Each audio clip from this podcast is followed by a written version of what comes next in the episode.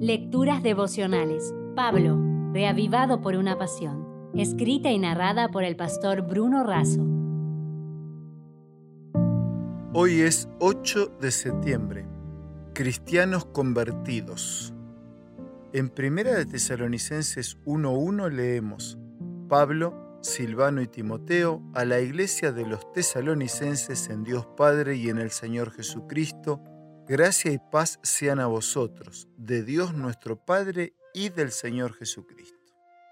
Tesalónica fue la capital de Macedonia, estaba situada en la península del Golfo de Salónica.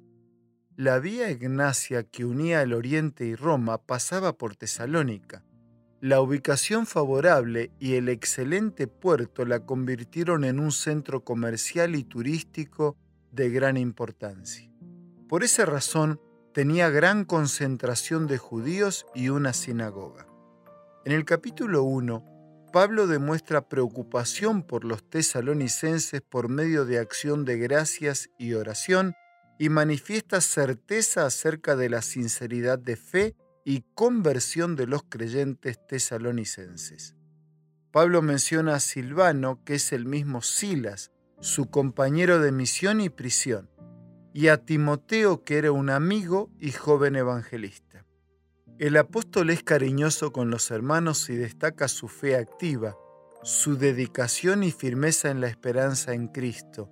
Un aspecto importante es que los tesalonicenses se han vuelto imitadores de Pablo, hasta el punto de recibir la palabra con buena disposición, incluso ante sufrimientos.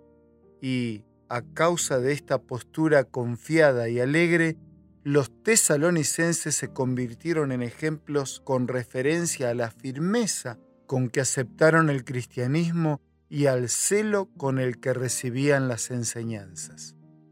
Así se constituyeron un ejemplo para los demás después de la conversión, lo que destaca la alta calidad de su testimonio cristiano.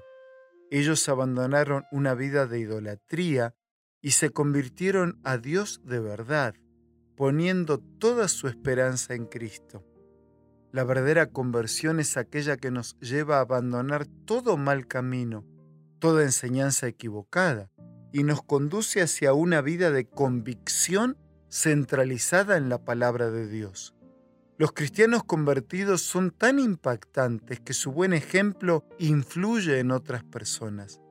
Puede ocurrir que algunos no puedan indicar el momento y el lugar exacto de su conversión, ni explicar las circunstancias por las que fueron llevados a ese momento, pero su testimonio se verá claramente. Elena de White dice, se notará un cambio en el carácter, en las costumbres y las ocupaciones. El contraste entre lo que eran antes y lo que son ahora será muy claro e inequívoco.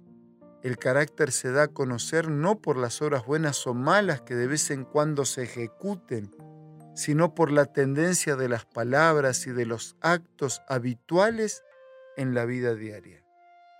Por eso, amigos, con un abrazo quiero concluir la reflexión de hoy con una declaración de Spurgeon. Para hoy, antes de que se ponga el sol, piensa en un acto que lleve a la conversión de otra persona y ejecútalo con todas tus fuerzas.